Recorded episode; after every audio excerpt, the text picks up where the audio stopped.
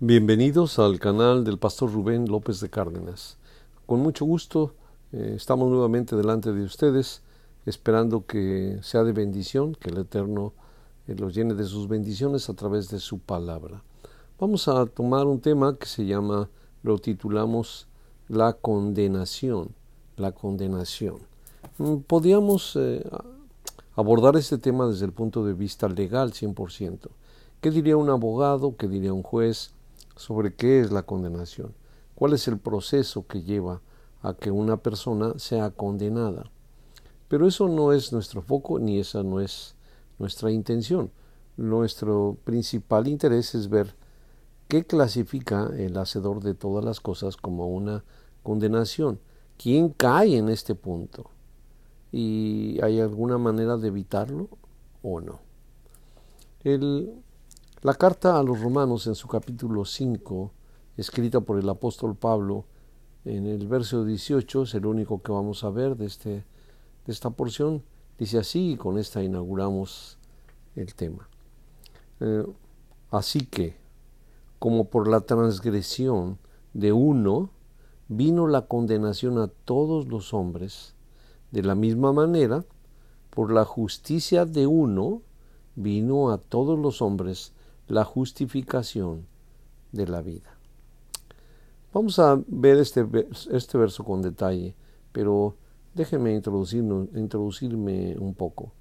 Eh, al presente, los días que vivimos, en la situación moral en que se encuentra la humanidad, eh, solo podemos ver que tenemos dos opciones. Hay dos opciones. Desde el ángulo, desde las reglas de Dios, solo tenemos dos opciones. Una, la condenación, como nos dijo este verso, y otra, la justificación. Seremos justificados si aprobamos y seremos condenados si reprobamos. La, la, vida que estamos llevando hoy está envuelta para que todos los hombres, todos los hombres, caigan en la condenación. Esa es la intención. Si hay una inteligencia, si hay un ser que está manejando todas las cosas como cada vez tenemos más noción de ello y que no es el creador del universo, Él está a la expectativa, esperando a ver cómo se va a comportar todas estas cosas. El ser que maneja todas las cosas está llevando a todos los hombres a la condenación. ¿Cómo nos podemos condenar? Pues bueno, a través de muchos actos reprobables. Y podríamos sacar una lista indefinida de actos y conductas reprobables, pero tampoco es mi intención y la intención de la escritura. Vamos a ver los aspectos más bien espirituales de todo esto. Entonces, volviendo al punto, tenemos dos opciones, ¿verdad? La condenación o la justificación, tal y como nos lo dice el versículo. Em, entonces tenemos que desmenuzar un poquito esto. ¿Qué es la condenación? ¿Qué es la condenación? Cuando somos condenados. Eh, podemos eh, inferir que hay un juicio, aunque todos estamos sentenciados al juicio divino que será, al tribunal divino que vendrá cuando el, Hijo de Dios se siente en la tierra como rey y rey de reyes y señor de señores y traerá a todos a juicio. Pero podemos estar condenados antes de llegar a ese punto. ¿Cómo? Pues por nuestras acciones o por nuestra falta de acción. La ganamos la condenación, eh, la ganamos, hacemos puntos y con esos puntos negativos ganamos la condenación o la compramos. ¿Cómo sucede? O simplemente caemos en ella, caemos en ella. ¿Por qué estamos condenados? ¿Por qué? ¿Por qué todos los seres están condenados? están condenados todos los hombres que moran la tierra, porque aparte de la condenación, detrás de la condenación está la muerte. Somos condenados a la segunda muerte. La primera muerte todos los hombres las van a pasar. Bueno, la escritura dice que habrá unos que serán transformados y que no morirán cuando venga nuestro redentor. Pero esa primera muerte todos la vamos a pasar y vamos a ser resucitados para recibir el veredicto somos condenados o justificados. Dependiendo de esto, entonces eh, será el futuro que nos espera. Mm, ¿Estamos condenados a qué entonces? A la segunda muerte. Ese es, ese es el problema con la condenación. Estamos condenados a la segunda muerte. No a que vivamos enfermos ni castigados toda la vida, ni que em, se levante eh, todos los huracanes habidos y por haber y golpeen sobre de nosotros. No, el problema real es que estamos condenados a la segunda muerte. Eh, ¿Cuál es el proceso que tenemos que pasar o que pasamos por ello? Bueno, para ese proceso sí es indiscutible tener que buscarlo en la escritura. No es algo que nosotros desconozcamos. Tenemos una conciencia, tenemos leyes, reglas y normas que tenemos que obedecer. Y si somos infractores de ellas, pues lo más seguro es que estamos en la condenación. Vamos otra vez a Romanos capítulo 5, verso 18. Así que, dice la escritura, así que como una conclusión, como por la transgresión, aquí está la clave. ¿Por qué fueron condenados? Porque fueron transgresores de qué? Pues de las leyes divinas. Muchísimas leyes divinas nos ponen como transgresores. Las, ley, las leyes de Dios son más estrictas, inamovibles, no van a cambiar. Desde la fundación del mundo, el que a hierro mata, a hierro muere. El que tiró un diente, se le tiene que tirar el diente. Esa era la ley del talión. El que mató debe de morir. El que traspasa esa ley, el, que traspasa esas leyes que el Eterno puso, se vuelve inmediatamente sujeto a una condenación por ella. Es culpable. transgrede, transgrede, es culpable. Rompe las leyes, es culpable. Por eso vino a la condenación.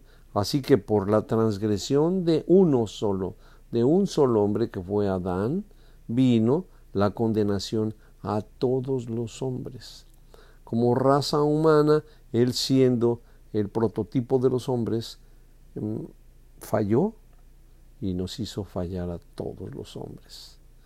Pero la segunda parte de este verso abre también la inmensa posibilidad, ¿verdad? De la misma manera, dice el verso, por la justicia de uno, de uno solo, vino a todos los hombres la justificación de vida. La, otra condenación es a la muerte y la justificación es a la vida. ¿Quién es ese uno? El Hijo de Dios, el Santo de Israel. Por su, por su manera de llevar las cosas y de atender las reglas de Dios, Él alcanzó justicia divina y nos alcanzó a justificar a todos nosotros en vida, siempre y cuando cumplamos con una serie de reglas, ¿verdad? No es automático tampoco. No podemos eh, ser asesinos, ladrones, violadores y automáticamente, automáticamente ser limpios de todo eso. No, no es posible. Y sin llegar a ningún juicio, ya podemos estar condenados. Y sin llegar a algún juicio, también podríamos alcanzar a ser justificados. Si nosotros deseamos con todo nuestro corazón alcanzar la justificación, que pudiera ser la segunda parte del estudio. Vamos a ver en Juan capítulo 3, verso 19, que nuestro Dios puso, nos acaba de leer, acabamos de leer como la injustificación de un solo hombre afectó a todos los hombres, ¿verdad? Ok, y eso fue en el pasado, un pasado muy remoto al cual no tenemos acceso ya. Pero en Juan capítulo 3, verso 19, nos trae al presente la situación. Dice Juan capítulo 3, y esta es la condenación, esta es clara y sencilla, que la luz vino al mundo y los hombres amaron más las tinieblas que la luz. Este es el gravísimo problema de la humanidad, que la luz que era para justificar a todos los hombres vino a la tierra a quitarnos la condenación, pero los hombres amaron más las tinieblas que la luz. ¿Cuáles hombres? Pues los hombres de carne y hueso, los que son compañeros nuestros del trabajo, los que se suben al mismo autobús, los que transitamos en las mismas calles, los hombres comunes y corrientes, amaron más las tinieblas que la luz que el Hijo de Dios traía. Pero ¿cómo es posible eso? ¿Por qué dice nuestro Dios estas cosas? Mm. El verso termina diciendo, porque sus obras eran malas. Y como el hombre no puede dejar sus drogas, no puede dejar sus vicios, no puede dejar sus parrandas, no puede dejar sus adulterios, sus fornicaciones, sus mentiras, no las quiere dejar, entonces automáticamente este verso se cumple en todos nosotros que tenemos eh, como opción ninguna. Como opción no dejar nada de lo que estamos haciendo. Estamos felices de cómo llevamos la vida y bueno, pues algo nos tenemos que morir, eso dicen los hombres, porque no se han acercado a la muerte. Cuando la muerte toque sus puertas y cuando toque en su corazón la conciencia de lo que hemos hecho y que no hemos hecho nunca nada para tratar de limpiarnos, para tratar de justificarnos, para tratar de poner paz entre nosotros y el Creador de los cielos y la tierra. A, abrazar a su Hijo para que se quite este verso delante de nosotros. Nosotros no amamos más las tinieblas que la luz, amamos a la luz. Y aunque estábamos llenos de obras malas, eh, el, Eterno nos ayudó a quitar eh, nuestra vida de los rieles del ferrocarril de la muerte. Estábamos atónitos o dormidos o embelesados o drogados o borrachos en medio del riel, en medio de los rieles en donde iba a pasar quien iba a cobrarnos. Pero fuimos despertados y nos movimos de ahí. Esa es la única alternativa que tenemos. Nuestro Dios pudo haber hecho muchas señales, mandarnos muchos sonidos, que nos moviéramos del lugar, pero si nosotros no hacemos nada por hacerlo, entonces la condenación se ejecutará en nosotros, se ejecutará.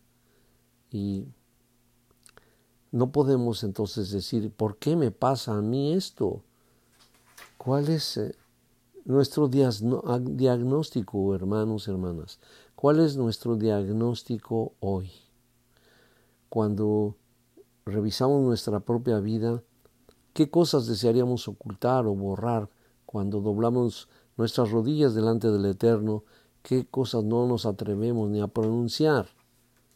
Queremos que todo siga así, que nadie se dé cuenta, que nadie note cuántas millones de personas viven una vida doble, aparentando una cosa y siendo otras. ¿Cuántas? Millones de seres, millones. Y no es una moda, ni se lo debemos al enemigo es obra de nosotros mismos, de nosotros mismos. Nosotros abrimos puertas que nunca ni siquiera debiéramos tocar.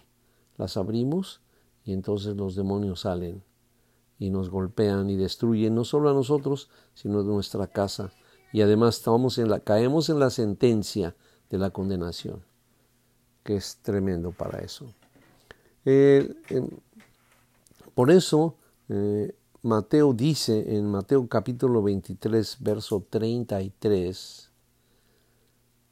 hay hombres que creen que pueden salirse de esta situación.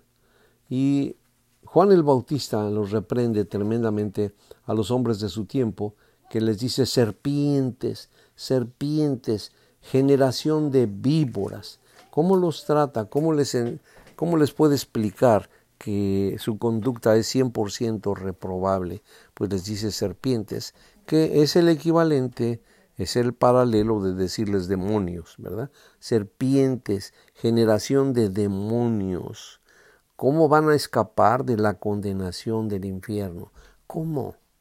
Si no hacen nada, si no mueven un dedo, si quieren seguir con sus vidas, están esperando que sea el fin de semana, están esperando que haya la posibilidad para pecar, para infringir, para doblegar las leyes y las reglas.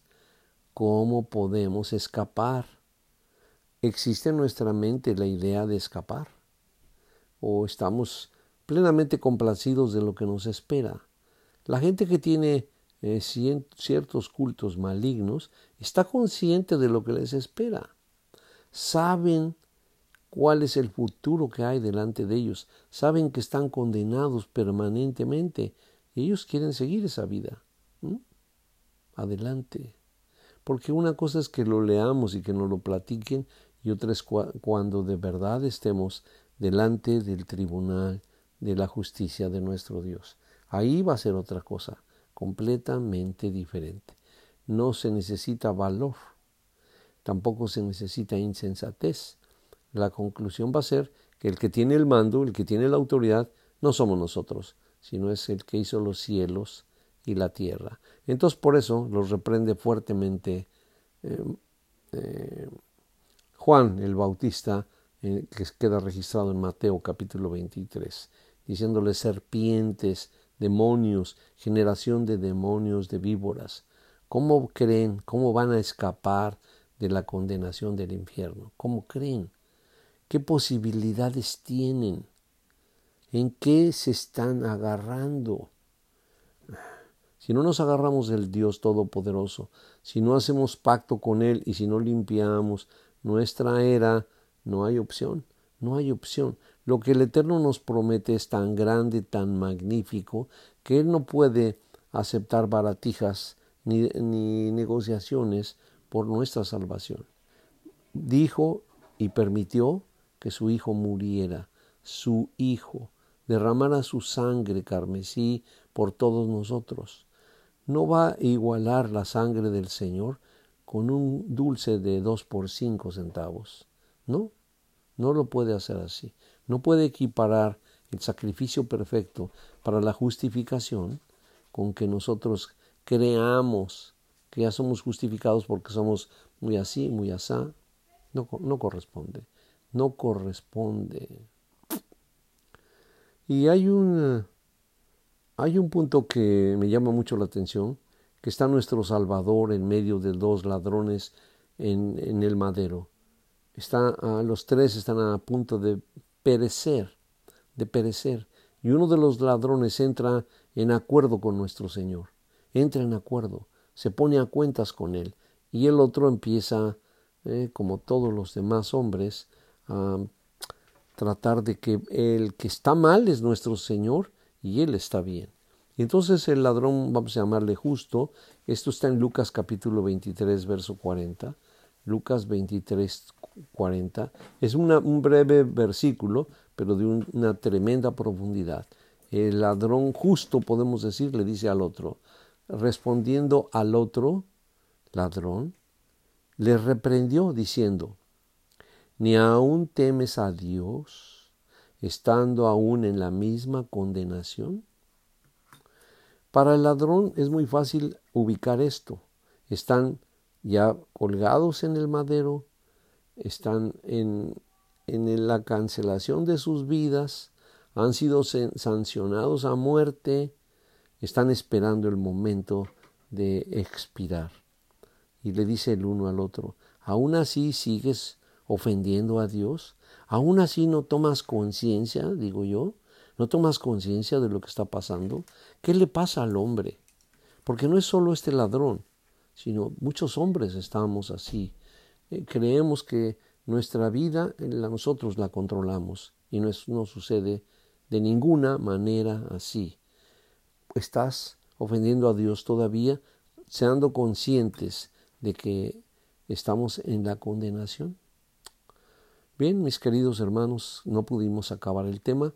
Vamos a continuar con él el día de mañana y vamos a darle gracias al Eterno. Eterno, Santísimo Padre Celestial, te damos gracias porque extiendes tu manto, abres tus alas y todo aquel que te busca, que necesita refugio, todo aquel que se siente con pecados y con faltas, que necesita ser lavado, Señor, eh, viene a ti y tú no lo desechas, Señor, no nos desechas, nos abres la puerta, nos extiendes tu mano poderosa, tu brazo extendido, tu amado Hijo, Señor, por el cual tenemos esperanzas de, alcanzar justificación. En su nombre, pues, Padre, Muchas gracias por la esperanza que nos das, de que haber, habiendo sido rebeldes, de que haber, habiendo tenido una vida deplorable, nos das la esperanza a través de tu Hijo de alcanzar la justificación.